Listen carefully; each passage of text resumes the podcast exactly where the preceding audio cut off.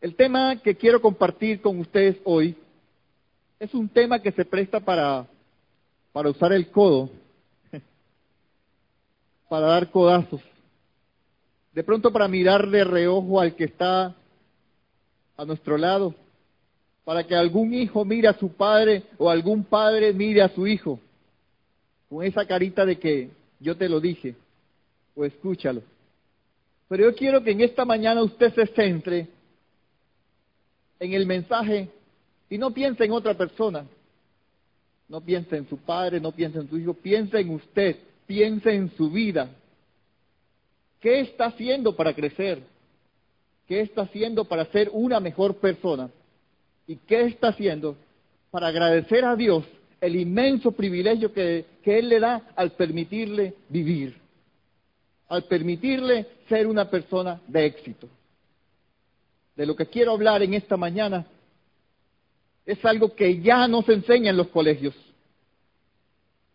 tampoco en las universidades. En las iglesias se habla rara vez. Y en la familia o en los hogares ni se diga. Es un secreto prodigioso. Es un secreto prodigioso porque es admirable. Secreto prodigioso porque es sencillo. Si la gente aplicara este secreto en sus vidas, este mundo sería totalmente diferente, totalmente distinto. Yo sé que ya a algunos le está picando la curiosidad, pero suéltalo, suelta, suelta el secreto. Quiero decirle que la persona que aplica este secreto en su vida tiene la garantía bíblica, escuche lo que es eso, garantía bíblica. Es como cuando uno le vende un producto y le dicen, este producto tiene una garantía de tres años, de cinco años. Yo he visto en algunos carros que dice que este vehículo tiene garantía eh, de cien mil kilómetros, o de no sé cuánto, de no sé cuánto, o de cinco años. Bueno, este tiene la garantía bíblica de que usted le va a ir bien y de que usted y de que usted va a vivir muchos, pero muchos años. Y cuando hablo de vivir muchos años, no me estoy, no me estoy refiriendo o no estoy hablando de vivir muchos años una vida así como que, que ya casi que me muero, como ya casi que vivo, como ya casi que me voy. Vivir muchos años en bendición, en armonía y en salud. Eso es lo que permite este secreto, hermano. La gente a lo largo de los años ha explotado mucho lo que dice este libro. Mire, aquí hay todos los secretos que usted quiera para vivir bien. Por ejemplo, pero yo organizo aquí mi tablet. Malaquías dice, por ejemplo, en Malaquías 3 días dice, traed todos los diezmos al alfolí y hay alimento en mi casa. Y probadme ahora en esto, dice Jehová de los ejércitos, si no os abriré las ventanas de los cielos y derramaré sobre vosotros bendición hasta que sobreabunde. Es una palabra que la conoce la iglesia, es una palabra que la conoce el cristiano, es una palabra que la conoce el impío, es una palabra que la conoce el que no nunca ha tenido una relación directa con Dios. Pero toda aquella persona que aplica esta palabra, y hay millones y millones de testimonios de personas que han sido bendecidos al aplicar esta palabra. Yo sé que si yo le pregunto a cualquiera de ustedes, tú aplicas esto en tu vida, tú das tu diezmo y tu ofrenda y Dios te responde de acuerdo a esa palabra que Él tiene allí. Y yo sé que muchos de ustedes me van a decir, yo tengo este testimonio, me pasó esto, esto y esto. Pero lo que les voy a decir ahora tiene mucho más fuerza que ese de Malaquías. Tiene mucho más poder que ese. Porque no solamente te pone a vivir bien, sino que te da larga vida. Eso es más garantía. Porque aquí en Malaquías no está hablando ni de larga vida, ni de que siempre, siempre te va a ir bien. Yo le he llamado a esto el secreto bíblico que todo hijo debe conocer. Tome nota, los que estén tomando nota. El secreto bíblico que todo hijo debe conocer. Yo le voy a pedir a mi hermano Hammer Guerra y Ángela Díaz que pasen por acá un momentico. Por favor. Estos dos jóvenes Yo no sé cuántos lo conocen, cuántos no lo conocen. En la iglesia hay mucha gente nueva, está llegando mucha gente nueva a nuestra iglesia. Yo quiero presentar esta maravillosa, esta hermosa pareja. Quiero honrarlos también esta mañana. Ellos son nuestros líderes. Se bendiga, hermano. Se bendiga. En la iglesia de Jaraquiel. Entonces, yo les recomiendo que el que no se haya hecho amigo de esta pareja, se haga amigo de ellos. Ellos están haciendo una labor muy bonita allá en Jaraquiel. Están levantando una iglesia bendecida. Están cambiando la mentalidad de estas personas allá. Entonces, ellos van a presentar en esta mañana ese secreto del que les vengo hablando. Aquí está, pueden extender esto. El secreto viene hasta en papel antiguo y todo. pueden leerlo, por favor. Sí. Un ahí, ya ahorita.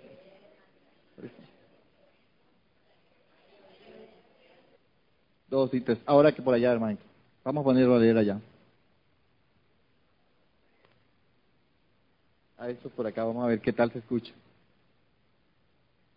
Los tengo en concurso. Yo no estoy diciendo que hablen duro ni que hablen fuerte, pero de pronto se puede ganar un premio si usted habla duro.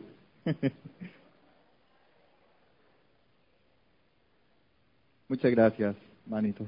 Bendiciones. Gracias por este servicio, por colaborarme aquí. Y como les decía, un aplauso para esta pareja, hermanos, que está haciendo las cosas bien. Está haciendo las cosas bien y le está sirviendo nuestro Dios. Yo quiero decirles que aunque he titulado este tema El secreto bíblico que todo hijo debe conocer, en realidad no es tanto un secreto, ni tampoco una regla, ni un principio esto que ustedes acaban de leer hace parte de los mandamientos bíblicos de nuestro Padre Celestial, de aquellos diez primeros mandamientos, escritos en tablas de piedra por nuestro propio Dios. Entonces, este, esta palabra, este mandamiento, no solamente lo vemos aquí en el, en el libro de Efesios, en la carta a los Efesios, sino que también está escrito en muchas partes de la palabra. Por ejemplo, está escrito en Éxodo capítulo 20, 12, Deuteronomio 5, 16 y Deuteronomio 27, 16, que es un complemento a lo que está escrito anteriormente en el, en el Éxodo. Los que están tomando nota, Éxodo 20, 12, Deuteronomio 5.16 y Deuteronomio 27.16. No lo voy a leer aquí porque nos tomaría más tiempo y yo quiero que lo hagamos en un tiempo, eh, que hagamos esta palabra, que tengamos esta palabra en un tiempo reglamentario. Usted ya lo puede tomar nota y puede complementarlo en su casa. Porque la idea es que cuando usted viene el domingo acá, escuche la palabra, pero siga estudiándola en la casa. A ver si es cierto lo que el predicador dijo. A ver si Dios sí se glorificó a través de esa palabra que usted la siga estudiando allá. Honra a tu padre y a tu madre, que es el primer mandamiento con promesa, escúchelo, el primero con promesa, porque hay otros antes y después que no tienen promesa, pero este sí tiene promesa, para que te vaya bien y seas de larga vida sobre la tierra. Aleluya. Hace unos días, póngale como dos, como un mes, estaba en una reunión de familia habían allí muchas parejas, había eh, gente de diferentes jóvenes, eh, adultos, y entre esa reunión que había, una reunión social, había un niño pequeño allí con su madre, un niño como de, de cinco o seis años. Y yo veía que el muchachito hablaba bastante, era buen conversador. Entonces el muchacho señalaba a un señor que estaba allá organizando unos cables, eh, como poniendo un sonido, como poniendo un audio. Y el niño decía, mami, mira, el gordo ese que está allá, camina como tonto. Parece que fuera idiota. Yo decía, eh, pero qué niño tan tremendo. Mami, ese gordo no es que parece, es que es idiota. Y otra señora que estaba allí le pregunta a la señora, mire señora, ¿y el niño que conoce a ese señor que está allá? o, porque él habla así de ese señor. Dice la mamá con aquella candidez. Es que ese es el papá. ¿Se imaginan ustedes un niño a esa edad tratando al papá así? Imagínense a los 15, a los 20 años. ¿Cómo va a tratar él a su padre? Entonces mire que allí empieza como que a desequilibrarse las cosas de Dios, como que a desequilibrarse los principios y los mandamientos de Dios. Y hoy en día mucha gente le causa risa cuando un niño pequeño respeta al abuelo, y respeta al tío, y respeta al pastor, y eso es risa para todo el mundo. Por allí es que se van descomponiendo las cosas. Yo recuerdo que cuando yo estaba pequeño, bueno, eh, son dos experiencias distintas. Mi mamá, por cualquier, por cualquier cosita me cascaba. Eso eran dos peras al día o día por el medio. Yo soy de la generación de la chancleta tirada y de la correteada por, por toda la casa para, para castigarla a uno por algo. En cambio, mi papá no era así. Mi papá en toda mi vida, en toda mi, mi niñez y adolescencia, me cascó solamente tres veces. Él, él decía, me daba lapos. Yo no sé cuánto escuchado, ustedes han escuchado el término lapos. Eso es muy común por acá. Me daba lapos. Él me, amenazaba, te voy a dar un lapo, te voy a dar dos lapos o tres lapos cuando la cosa era muy tremenda. Una vez me dio tres lapos. De esas tres veces que me cascó, una vez me dio tres lapos. ¿Por qué mi papá me dio tres lapos y ese señor casi nunca me castigaba? Éramos amigos, andábamos en el caballo para aquí, para allá, conversando. Y ese, cuando tenía siete años, me dio tres lapos. Él me dio tres lapos porque un día tuvimos una pequeña discusión y entonces yo acá entre dientes dije, pedazo de papá. Y él alcanzó a escucharme. él alcanzó a escucharme. Entonces cuando él me escuchó, ¿cómo fue que me dijiste? Yo no le volví a decir lo mismo, pero ya, ya él había escuchado. Yo no soy ningún pedazo de papá. Me hace el favor y venga acá que le voy a dar tres lapos. Todavía me duele, muchachos.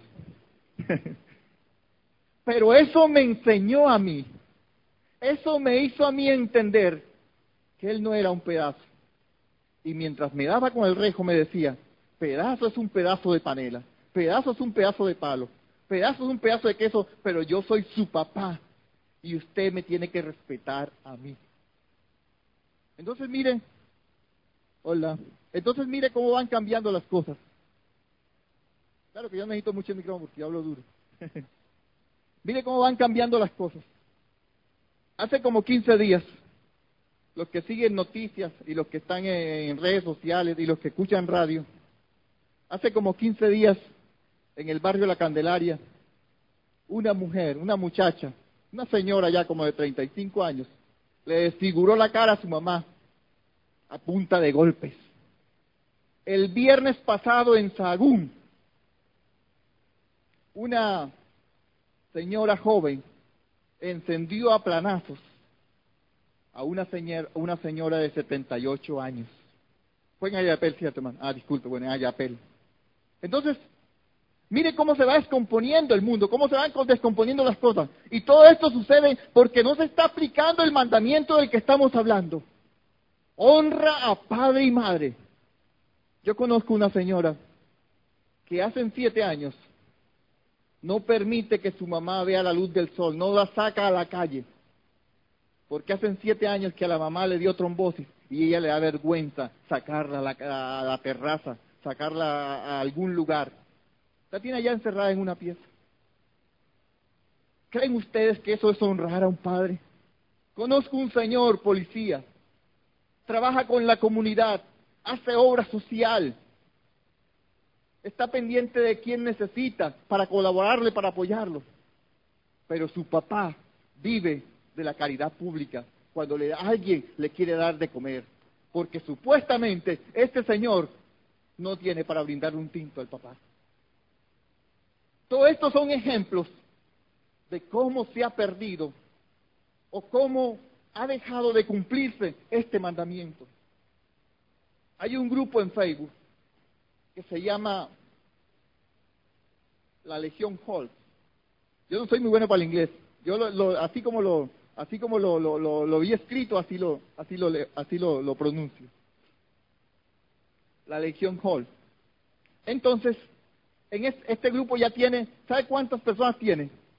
Entre niños de los 7 y los 15 años, tiene 200 mil niños agregados a ese grupo. ¿Y qué tiene que hacer un joven para pertenecer a este grupo? Tiene que hacer algo grave. Tiene que filmar algo grave. Por ejemplo, tiene que hacerle un daño a un hermano, un hermanito de sangre. Tiene que apedrear a un profesor. Y eso van en grupo. Mientras este va a hacer la acción, el otro está filmándole con el celular y lo suben a la red y tan pronto muestran que sí hizo ese hecho, entonces ya pertenece a la Legión Hall. Entonces, eh, eh, para que estos muchachos ingresen allí, y hay gente, muchos de estos muchachos queriendo entrar a este grupo, incluso han pedido en este grupo que el muchacho que quiera ingresar mate a su papá o mate a su mamá. Recientemente en México, un miembro de este, de esta, de este grupo asesinó a su profesora y como ocho, no recuerdo bien cuántos compañeros más. Entonces, todas estas cosas, todas estas situaciones se están dando porque se ha perdido, se ha perdido esa reverencia hacia Dios, se ha perdido esa comunión con Dios. Se ha dejado de cumplir el mandamiento de honrar a padre y madre para que te vaya bien en la vida y tus días sean alargados. Yo sé que muchos acá están pensando, ah, esos muchachos hay que cogerlos y hay que enseñarles que tienen que honrar a su papá y a su mamá. Pero eso no se trata solamente de muchachos, no se trata solamente de jóvenes, no se trata de niños, se trata de muchos de nosotros, de todos los que estamos aquí, porque todos los que estamos aquí somos hijos. No importa qué edad tengamos, no importa cuántos años tengamos, todos los que estamos aquí somos hijos. Todos los que estamos aquí tenemos un padre, sea biológico, sea un, padre eh, putativo, un padrastro, eh, sea un padre espiritual, cualquiera de estos tipos de padres. Entonces, cuando suceden estas cosas, o cuando pasan estas cosas, la gente dice, pero ¿por qué pasa? ¿Por qué han, se han perdido, se ha perdido ese principio? Y yo sé que muchos dicen, pero ¿por qué a mí me va mal? ¿Por qué las cosas no me funcionan? ¿Por qué voy a hacer un negocio, voy a hacer una transacción comercial y me tumban, me roban, las cosas no me salen como yo pensaba? Yo no voy a decir que en todos los casos sea igual, pero yo sí quiero que usted en esta mañana se haga un autoexamen y diga, ¿será que a mí me va mal? ¿Será que a mí las cosas no me funcionan porque no estoy honrando a mi padre? Es una pregunta muy íntima que usted tiene que hacerse.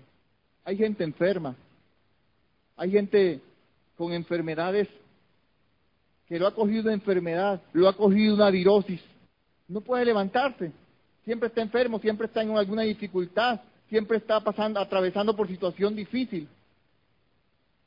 Y escuche bien, no vaya usted a decir después que el hermano Walter está diciendo que todas las enfermedades son por causa de esto. Pero sí muchas enfermedades, muchas enfermedades son por causa de que no estamos honrando a nuestros padres. Y como no estamos honrando a nuestros padres, entonces se está cortando la vida. Y la vida se puede cortar de muchas maneras. Porque eres un desobediente con tus padres, eres una persona rebelde y entonces te vas para la calle y en la calle viene otro y te coge, te, te, te acuchilla o te, o te da un tiro, ahí se está cortando la vida. Pero también cuando no se cumple el mandamiento, también se está cortando la vida a través de una enfermedad, a través de una dolencia. No siempre es por la misma causa. No se vaya a sentir usted ahora incómodo porque esté enfermo o algo, y no es porque no estoy honrando a mi papá. Ese examen solamente se lo puede hacer usted. Yo quiero resaltar que este mandamiento lo escribió Dios en tablas de piedra. Y lo escribió precisamente después de que el pueblo judío salió de, Egipto. ¿Y por qué precisamente Dios eh, estableció estos mandamientos después de que el pueblo judío saliera de Egipto? Porque el pueblo hebreo salía de Egipto y te venía con una mentalidad de esclavo. La principal autoridad, la persona más importante que había ya para ellos era el faraón. Pero Dios entonces los llama a caminar con él, a, ir por el desierto con él y le dice, este no es el sistema, esta no es la forma que yo quiero para mi pueblo, esta no es la forma que yo quiero para mis seguidores, esta no es la forma que yo quiero para mis hijos, esta no es la forma que yo quiero para mis escogidos. La forma que yo quiero para mis escogidos es que el centro de todo no sea el faraón, sino que el centro de todo sea la familia, que el centro de todo sea eh, eh, el parentesco, la familia, los que rodean allí, y que el jefe de esa familia sea el Padre. Es lo mismo que Dios te dice hoy a ti. Ya tú no eres esclavo. Ya tú no perteneces al Egipto de pecado. Ya tú perteneces a la comunidad de Dios. Ya tú haces parte del pueblo de Dios. Y como haces parte del pueblo de Dios, ahora lo más importante es la familia. Lo más importante es la relación que existe entre padre, hijo, hijo, padre, madre, todo eso que forma la familia. Una de las cosas que me encanta de estar aquí en la alianza es que se habla de la familia. El tema central de nosotros es la familia. Entonces, eso, eso permite que crezcamos. Mire, para, para el judío, para el judío promedio, él no concibe. Si usted empieza a estudiar la historia oriental, el judío no concibe una familia sin un padre. Si, por ejemplo, fallece el papá de esta familia, alguien en la, alguna persona de la familia asume el rol de padre y los demás están obligados a respetar a esa persona, a honrar a esa persona. Entonces, bajo ese orden de ideas, no es normal, escuche bien, no es normal que un cristiano desprecie a sus padres. ¿Están de acuerdo? No es normal que un cristiano desprecie a sus padres. Pero tampoco es normal que un padre cristiano maltrate a sus hijos. Pero ¿sabe qué sucede? Eso es lo que el enemigo quiere. Que en la familia, que en el hogar haya ese tipo de desacuerdos. Haya ese tipo de, de, idea de poner al padre en contra del hijo y al hijo en contra del padre. Pero ya nosotros hemos descubierto que esa es una treta del enemigo, que esa es una trampa del enemigo para que nosotros no seamos bendecidos. Yo quiero que usted en esta mañana se, yo sé que muchos de ustedes han leído este mandamiento, se lo, incluso se lo saben de memoria, pero lo estamos desmenuzando aquí para que usted en esta mañana se vaya convencido, seguro de que su bendición, de que su prosperidad, de que su largura de día, de que su salud depende de que usted honre a su padre y a su madre. Y de que entre, entre, entre nosotros, como familia, tenemos que conservar lazos de fraternidad, lazos de comunión, lazos de unión. Y usted dirá, pero es que mi papá es muy difícil, es que mi papá es complicado. Pero más adelantico, vamos a ver cómo combatir eso. Vamos a ver qué se puede hacer. Yo quiero nombrar algunos personajes bíblicos. Quiero nombrar algunos personajes bíblicos que son ejemplo de honra. Gracias, hermano. Algunos personajes bíblicos que son ejemplo de honra y otros no tanto. Y lo que quiero demostrar a través de estos personajes que voy a mencionar es que no es no es tanto como genética. La gente a veces dice, no es que ese muchacho salió al papá, por eso es así. O salió a la mamá y por eso es así. No, no es tanto de genética. Es de sembrar principios. Es de sembrar principios. Es de enseñarle a la familia los principios bíblicos. Es de enseñarle a la familia lo que Dios tiene preparado y quiere con nosotros. Voy a empezar hablando, por ejemplo, de Isaac. ¿Quién era Isaac? Isaac era hijo de Abraham. Y quiero decirle que Isaac era un excelente hijo, un excelente padre. Fue aquel que cuando el papá lo iba a sacrificar y llevaba el cuchillo, y llevaba la leña. Él en su inocencia le dijo al papá, Padre mío, tenemos la leña y fuego, ¿dónde está el cordero que vamos a sacrificar? si usted se lee el capítulo de Génesis 20 en adelante, ahí va a mirar esa historia. Yo cuando estaba analizando esto, cuentan las personas que saben de estos temas teológicos, que cuando esto sucedió, ya Isaac tenía como 14 o 15 años. Imagínense ustedes un muchacho al día de hoy que vea que el papá carga el bultico de leña, el cuchillo y el fuego y lo lleva para subir para arriba del cerro. ese tipo sale corriendo, ese muchacho sale a todas. No, mi papá, si me alcanza, si, si, si me puede alcanzar, que me sacrifique, pero el resto no. Pero Isaac no. Isaac fue un buen hijo, buen padre. Y uno espera, uno espera que un muchacho de estos, o que un señor de estos como Isaac, tenga hijos parecidos a él. Y resulta que Isaac tuvo dos hijos. Y uno se llama Esaú y el otro se llama Jacob. Ellos eran hijos de Isaac. El primero, o sea, Esaú, con el corazón inclinado hacia las mujeres impías. Y el segundo, tramoyero, tramposo, engañador, lo que usted menos imagina. Entonces, mire, tremendo padre y salir de sus lomos estos dos muchachos. Aunque luego la palabra de Dios nos dice que Jacob fue transformado por la misericordia de Dios y fue cambiado, pero al principio no era así. Y Jacob, hijo de, hijo de hijo de Isaac, tuvo doce hijos. Doce hijos. De esos doce muchachos que estuvo Jacob, todos, todos con mente de homicidas, de asesinos y de matones, porque querían matar al menor. Ah, perdón, entonces me equivoqué en la cuenta. Once malos, once malos y uno solo bueno, José, que fue el que fue a Egipto y él es el que quiero rescatar de, todo este grupo, porque José honró a sus padres hasta el día de su muerte, llevándolos a una tierra de bendición.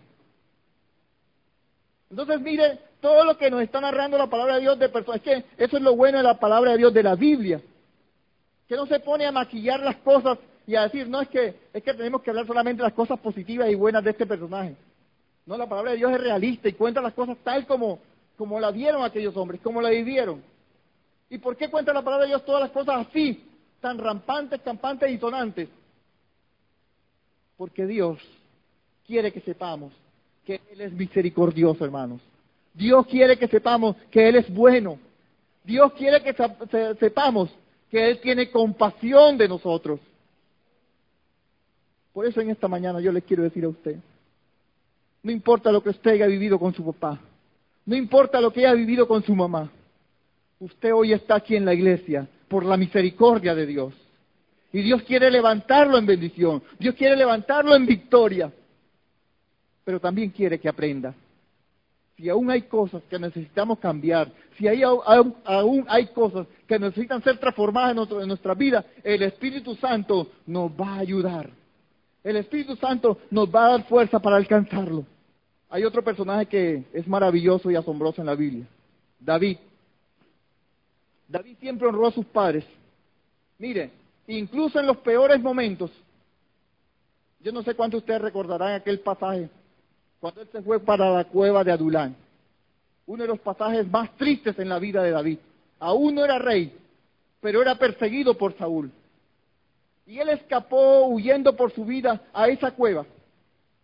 Pero cuando llegó a esa cueva, él se acordó de su familia, se acordó de sus hermanos y se acordó de sus padres.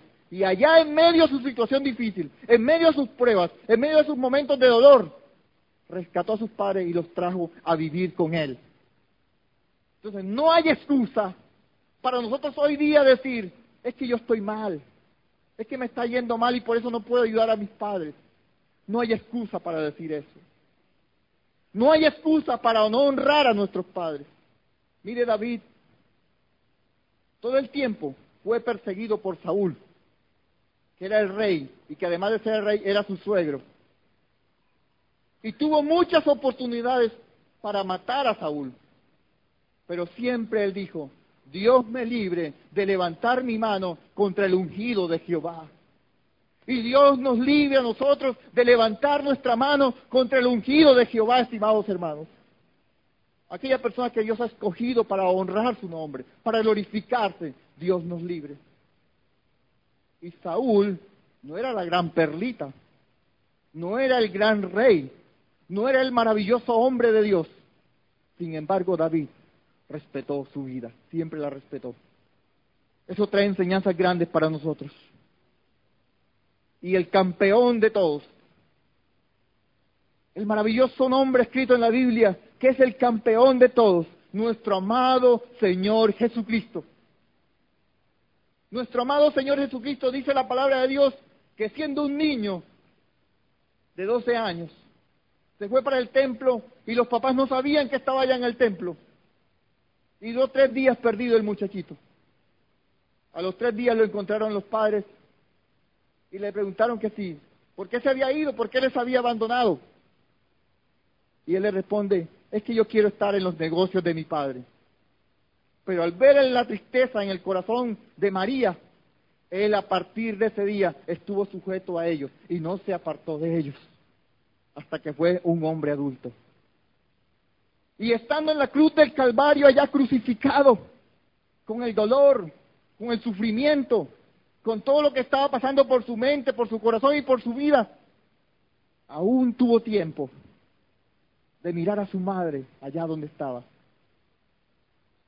y de mirar a uno de sus discípulos y decirle al discípulo, hijo, he allí tu madre, madre, he ahí tu hijo.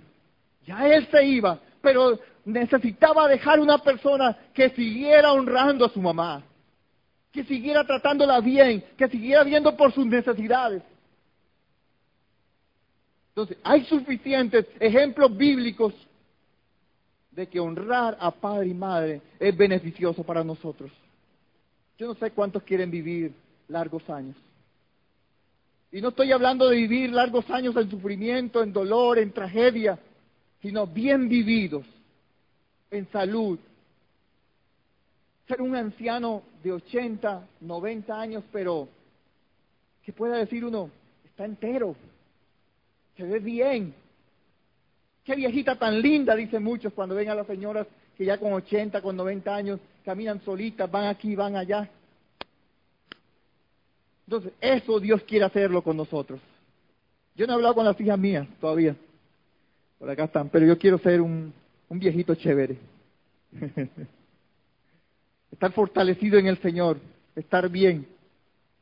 Pero si yo quiero ser un viejito chévere y estar bien y estar bendecido y estar prosperado, yo tengo que someterme a este mandamiento. Y este mandamiento me dice a mí que debo honrar a mi padre y a mi madre para que me vaya bien en la vida y mis días sean alargados. ¿Cuántos quieren someterse a ese mandamiento, hermanos? Aleluya.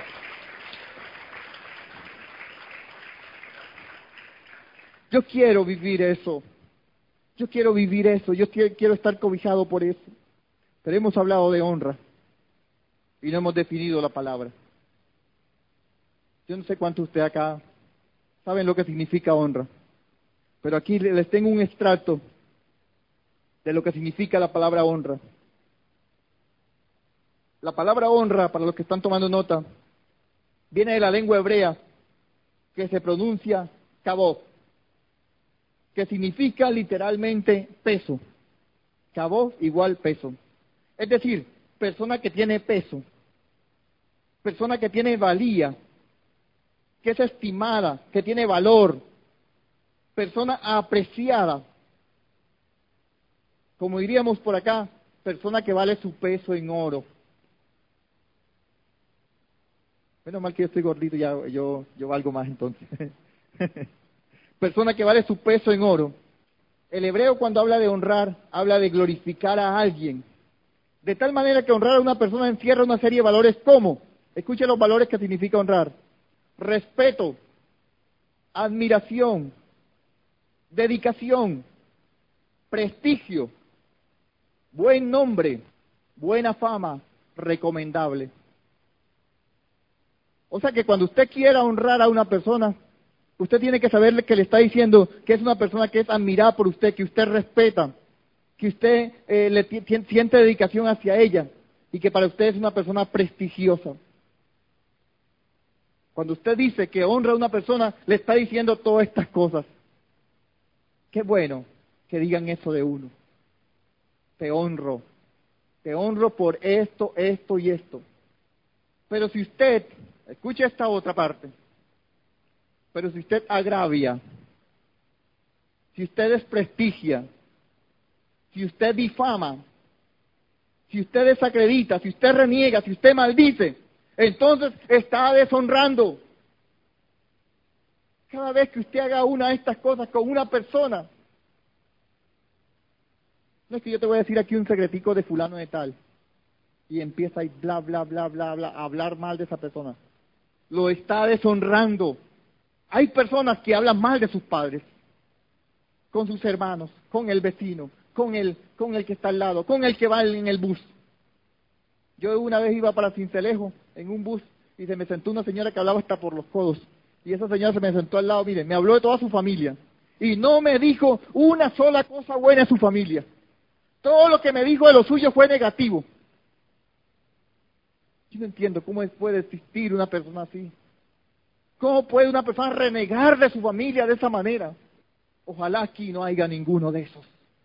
Que cuando usted abra su boca, cuando usted quiera eh, cuando usted abra su boca para hablar de su familia, sea para hablar cosas positivas, para hablar cosas beneficiosas, para hablar de la bendición que es pertenecer a esa familia. Yo pertenezco a la familia Martínez, diría alguien. Me siento honrado de pertenecer a esa familia. Yo pertenezco a la familia Pérez, me siento honrado de pertenecer a esa familia. Dios, gracias por permitirme nacer en medio de la familia Borja Blanco, que es la mía. Borja Blanco. Yo soy blanco hasta en el apellido, hermanos. Ah. Entonces ya entendiendo lo que significa honrar a una persona, tomaron nota, ¿cierto? Ya saben lo que significa honrar a una persona. Ya entendiendo lo que significa honrar a una persona. Entonces vamos a hablar de unos principios para que eso tenga efecto en nuestra vida. Número uno. Quiero que se grabe esto en esta mañana. Este creo que es el más importante de todos. Pero si tomamos en cuenta este, los otros se nos va a hacer fácil llevarlos. Número uno. Honrar a, padre y madre no depende de que él o ella sean buenos. No depende de eso, hermano. Hay gente que dice, yo honro a mi mamá porque mi mamá es buena. Honrar a padre y madre no depende de eso. Depende de que usted es cristiano, de que usted es seguidor del Señor Jesucristo y Él en su palabra dice, y hay un mandamiento que dice que debemos honrar a nuestro papá y a nuestra mamá. Y eso se extiende a la persona que nos habló del Evangelio, debemos de honrar a esa persona. Yo recuerdo que hace como dos años aquí, un día se levantó el hermano Ángel con esa alegría que lo acompaña a él, Ángel González, y dijo, yo me siento bendecido porque a mí los que me hablaron del Evangelio, Roquelina y el pastor Alfonso Flores. Eso es una forma de honrar a una persona, hermano. Ellos fueron los que hablaron de la palabra. Y así, y así cada uno de nosotros debe de, de, sentir agradecimiento por la persona que un día le habló la palabra. Por la persona que, que te evangeliza, que saca tiempo para discipularte una horita, dos horitas, Él saca tiempo para discipularte. Por la persona que te lleva un mensaje nuevo, un mensaje diferente cada día, cada domingo, cada mes. Esa persona merece honra. Merece que la honremos. Entonces, honrar a padre y madre no depende de que, de que él o ella sean buenos. Es un mandamiento y hay que cumplirlo.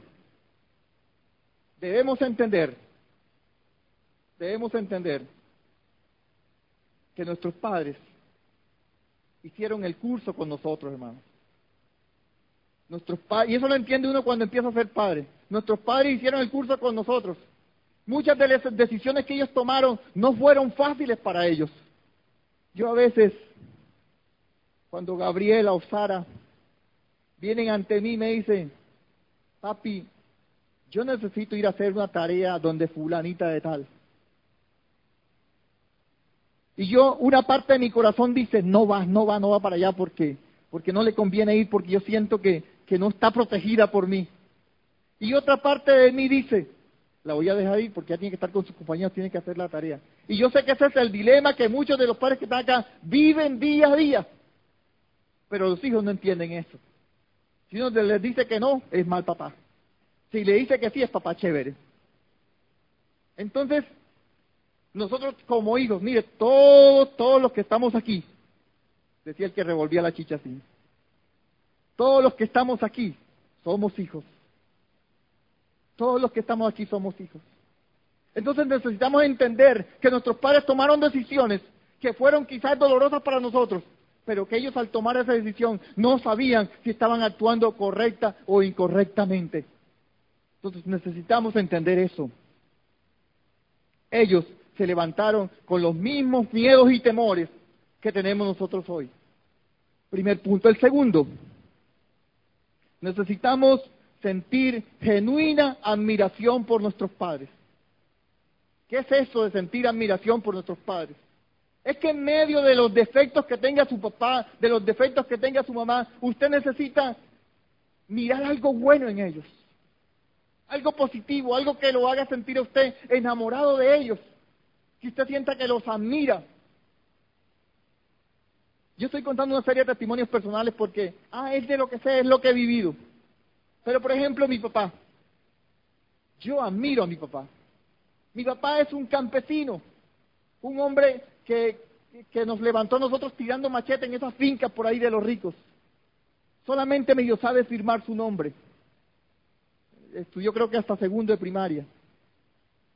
Pero hay algo que a mí nunca se me olvida de mi papá, que él, no sé dónde lo aprendió, no sé cómo hizo, pero él me enseñó a hacer una cosa a mí que solamente la sabían hacer en su época. Los que tenían plata, los que tenían algún título, eran doctores o algo. Ir a anudarse el nudo de la corbata. no parece que fuera importante, pero para mí fue muy lindo que mi papá me enseñara a, a, hacer el nudo de la corbata y me dijera, mira, así se pone la corbata. Y cuando tú seas un doctor, la vas a usar así. Aleluya, hermanos. Y así cada uno de nosotros tiene algo por el que admirar a su papá o a su mamá. Cada uno de ellos merece un respeto por, por algo. Yo no sé usted qué siente al ver a su mamá, qué siente al ver a su papá, pero es necesario que usted sienta admiración por ellos. Punto número tres. Ah, no le voy a seguir más, no le voy a seguir más diciendo los números porque después se me desespera. Ya vamos. Escuche esto, aunque mi padre falle, no me da lugar a mí para asumir el rol de juez y condenarlo. Nosotros, eso no nos corresponde a nosotros. Eso no nos toca a nosotros. Y escuche esta verdad bíblica. Cuando deshonramos a nuestros padres, estamos en pecado. Puede venir usted aquí a la iglesia y levantar sus manos, cantar los coros más celestiales, predicar muy bonito, hacer cosas que, que para todo el mundo dice, uh, qué cristiano, qué siervo de Dios. Pero si está deshonrando a su Padre, está en pecado y está en conflicto con las reglas eternas de nuestro Dios. Porque nosotros no podemos venir a la iglesia, venir al templo y estar en desacuerdo con nuestro Padre. Ahora, hay muchas veces que nosotros no estamos de acuerdo con las decisiones de nuestros padres. O algunos consejos que ellos nos dan no son los mejores pero debemos de siempre tratar de llevar las cosas en bien, saber hablar delante de ellos. Debemos ser generosos con ellos. eso de ser generosos abarca tres aspectos. Uno, con el dinero. Dos, con nuestro tiempo. Y tres, con nuestra dedicación. Yo qué día llegué a la casa Estábamos todos reunidos, somos seis hijos. Estábamos todos reunidos en la casa un domingo. Y estaba yo allí, mis hermanas, todo el combo ahí reunido. Y de un momento a otro me voy yo caminando hacia, hacia una salita que hay en la parte interna y encontré a mi mamá allá llorando. Mamá, ¿y usted por qué llora? No porque todos ustedes están aquí conmigo, pero es como si no estuvieran. ¿Y por qué, mamá? Porque todo el mundo está en su WhatsApp, en su chat, en su, en su celular, en su computador. Están allí, pero no están con los papás. Están allí viendo todos pegados en el televisor, pero no están con los papás. Cada quien está en su cuento. Es necesario que le dediquemos tiempo a ellos. Y cuando nosotros dedicamos ese tiempo a ellos, ¿eso en qué se convierte? Se convierte en más vida para nosotros, hermanos. En más años de vida. En más años bien vividos. En más años de bendición. A los padres no se les da cuando nos sobra. Grave esto, a los padres no se les da cuando nos sobra, ni esperar a que seamos ricos. Ay, mami, es que yo cuando me gane la lotería te voy a hacer una casa bien bonita allá en la Castellana, allá en el recreo. Mami, te prometo, mami, que yo cuando sea un doctor te voy a poner a vivir bien. No, no espere eso porque ese, ese momento nunca se va a llegar. Hay gente que tiene mucha plata y siempre piensa que le falta más y le falta más y le falta más. Si usted tiene mil pesos, dos mil pesos, cinco mil pesos, de esos cinco mil, saque para ellos. Ahora, a los padres no se les da porque haga falta, porque ellos no tengan o porque les haga falta. A los padres se les da porque nosotros queremos compartir nuestra bendición con ellos. No, pero es que yo qué le voy a llevar a mi mamá si yo llego a la casa y mi mamá tiene la nevera llena. No importa. Llévele cualquier detalle. Cualquier cosa es cariño, dicen ellas. o dicen los padres. Y esto que le estoy diciendo en esta mañana se aplica a nuestros padres biológicos, pero también se aplica a nuestros padres espirituales. Ya yo les dije que hay que honrar a todas las personas que, que tienen algo que ver con nuestro crecimiento, no solamente eh, eh, físico, sino también espiritual. Nunca humille a sus padres de ninguna manera ni los avergüence en público. No les eche en cara lo que sacrifica por ellos, lo que hace, lo que hace y sacrifica por ellos. Hay gente que le gusta hacer obra social, pero jamás ayudan a sus padres. Otros traen diezmo y ofrendas a la iglesia, se dan golpes de pecho y levantan sus manos, pero con sus padres son unos ogros y unos tacaños. Ay, Señor, ayúdanos. Necesitamos que nos ayudes, Padre. Hay gente que dice amar a sus padres y los torturan. ¿Cómo? Que dice que ama a su papá y lo tortura. ¿Cómo voy a torturar yo a mi papá si yo a mi papá, y a mi mamá los adoro? Le voy a decir de una forma muy fácil. Supongamos que un amigo suyo lo invita a un paseo a arboletes. Y no importa cuántos años tenga usted, hermano. Un amigo suyo le invita a un paseo a arboletes y usted dice, mami, me voy para arboletes, me invitaron, llega, coge el bolso de rapidez, arranca por la puerta más, más cercana hacia la calle y se va esa mamá, ese papá, se queda en casa esperando que usted le diga, le dé una llamada y le diga, mami, llegué bien. Y ellos calculan de aquí a Arboletes, lo que ese muchacho se va a gastar son 45 minutos, máximo una hora. Y ellos esperan los 45 minutos relajados y tranquilos. Pero cuando pasa la hora, una hora con 20, una hora, mire, esa persona está que el corazón le explota. ¿Qué le habrá pasado a mi hijo? ¿Por qué no me ha llamado? ¿Qué pasó? Entonces, esa es una forma de tortura hacia los padres. Cuando usted le promete algo a ellos, mami o papi, para el año que viene o para el, mes que, me, que viene que me, que me paguen, te voy a dar tal cosa. Llega el mes, se acabó la plata y usted no le da ningún tipo de explicación a ellos. Y el padre y la madre están allí. Bueno, y fulanito tal me dijo que iba a arreglar tal cosa, pero no ha aparecido con nada. Si por algún motivo, alguna razón usted no pudo hacer eso, explíquele. Mami, me pasó esto. Me robaron, me atracaron. Vino el tipo aquel que le debía el mueble ese y me quitó toda la plata, no me alcanzó para nada. Explíquele, hermano.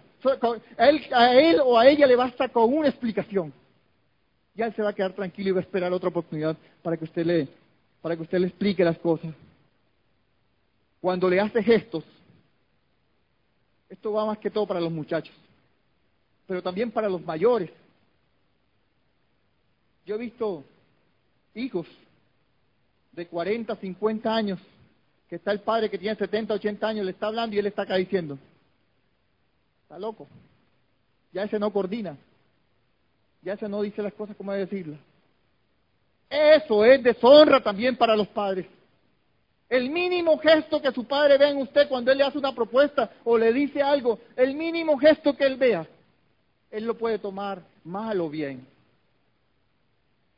Y estamos hablando de este mandamiento, de honrar a padre y madre para que nos vaya bien. Claro que todos queremos que nos vaya bien, claro que todos queremos que las cosas no funcionen, pero muchas veces no queremos honrar a nuestros padres.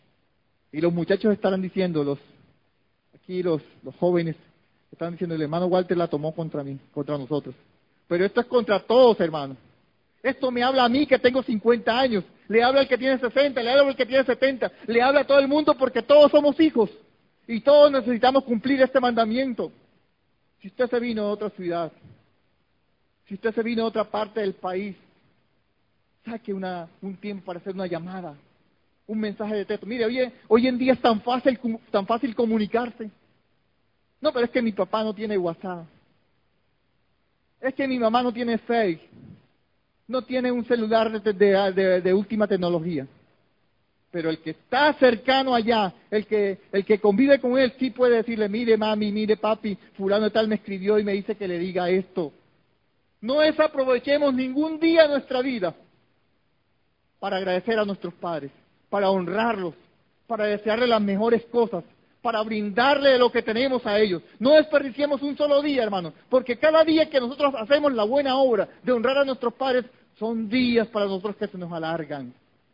Son bendiciones de Dios que nos hacen prósperos y bendecidos. Porque la palabra de Dios no miente y ella es clara. Y este es el único mandamiento que tiene esa promesa. El único mandamiento que tiene como eh, el boom añadido como cuando uno, cuando uno eh, le arman un, ¿cómo se dice cuando le arman un paquete a uno que incluye esto, esto? Un combo. este es el mandamiento que trae combo incluido. ¿Cómo vamos a desperdiciar esa oportunidad de aprovechar ese combo, hermanos? No podemos desperdiciar esa oportunidad. Ahora, yo quiero decirle a las personas que, que sus padres ya fallecieron. Mi mamá ya se fue, mi papá ya se fue con el Señor. Quizás estando ellos en vida, no hice lo que debía hacer. Yo no quiero que usted se sienta incómodo o se sienta mal. Yo quiero que usted le dé gracias a Dios por haber tenido sus padres todo ese tiempo. Y le dé gracias a Dios porque esta experiencia o estas, estas cosas que usted aprende, usted las puede enseñar a otras personas. Si ya se fueron, ya no podemos hacer nada. Pero sí podemos como en la familia judía, podemos honrar a otro miembro de nuestra familia. Ya mi papá se fue, ya mi mamá se fue, pero queda un tío que necesita de mí.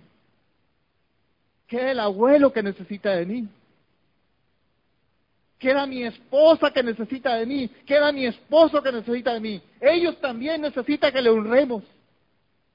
Siempre habrá una persona a quien honrar. Mi papá y mi mamá murieron, pero están mis pastores, que están pendientes a mí, que me dan una palabra eh, domingo a domingo, día a día.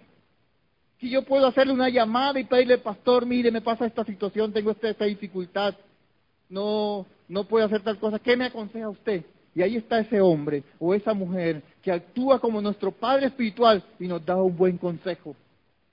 Eso no se paga con ninguna plata, hermano, con ningún oro del mundo, pero nosotros de alguna manera debemos de estar agradecidos con ellos.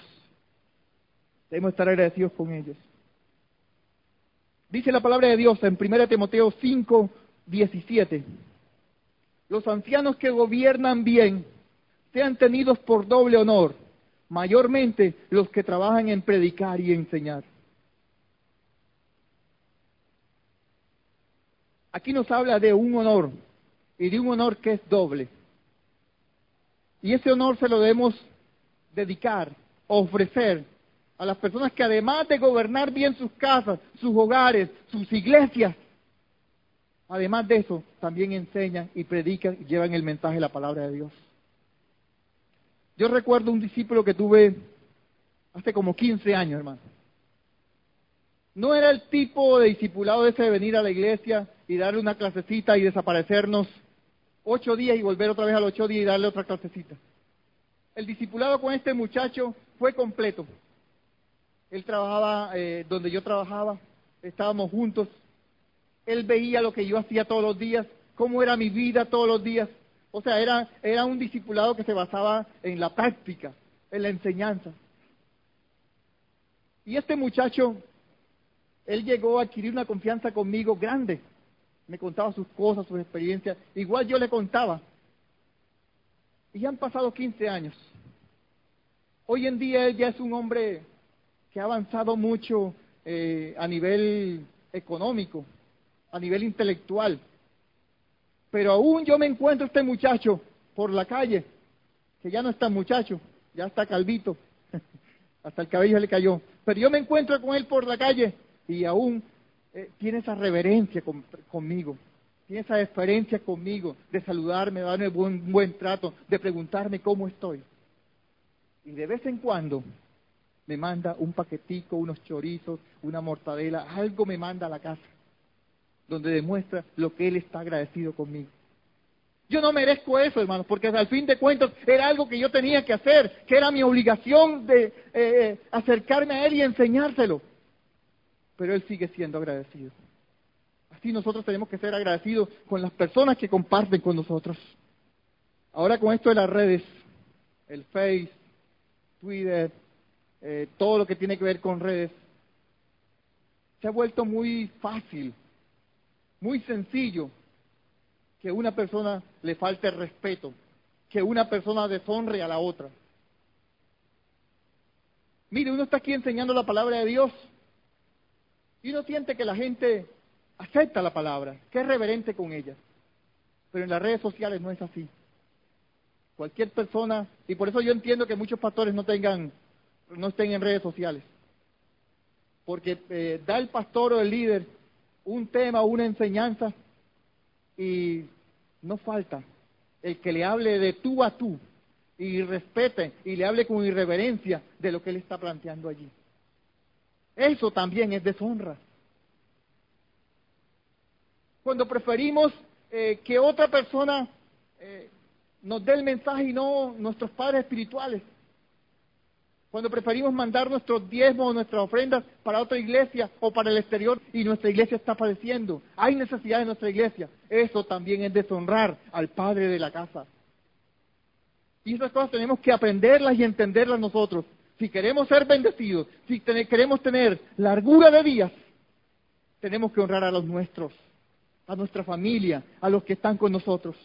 Yo espero estimados hermanos, amigos, yo espero que después de haber escuchado esta palabra, lo mínimo que usted haga en el día de hoy es tomar el teléfono y gastarle una llamada a su papá o a su mamá.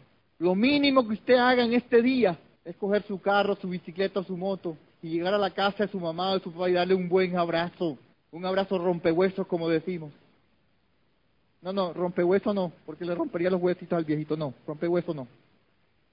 Entonces, que usted, lo que quiero decir es que usted le dé un abrazo de cariño, de amor. Y la mamá va a decir, ah, hijo, no es, no es día de la madre. Hijo, no es día del padre. ¿Qué pasó? No, mami, es que hoy quiero honrarte. Es que hoy quiero bendecirte. Porque cada día que el Señor nos da es para eso. Es para estar en familia, es para estar en comunión con los nuestros. Es para vivir esta vida, hermanos. No hay tiempo para la amargura. No hay tiempo para los rencores. No es que mi papá cuando yo estaba chiquito, mire, aquí tengo la, aquí tengo la, la, la, cicatriz de lo que me hizo. No hay tiempo para eso. Es tiempo de levantarnos y honrar a nuestros padres. No solamente porque ellos se lo merecen, ni porque sean los mejores padres del mundo, sino porque queremos el combo. Queremos el combo agregado, que es largura de días y ser bendecidos por nuestro Dios.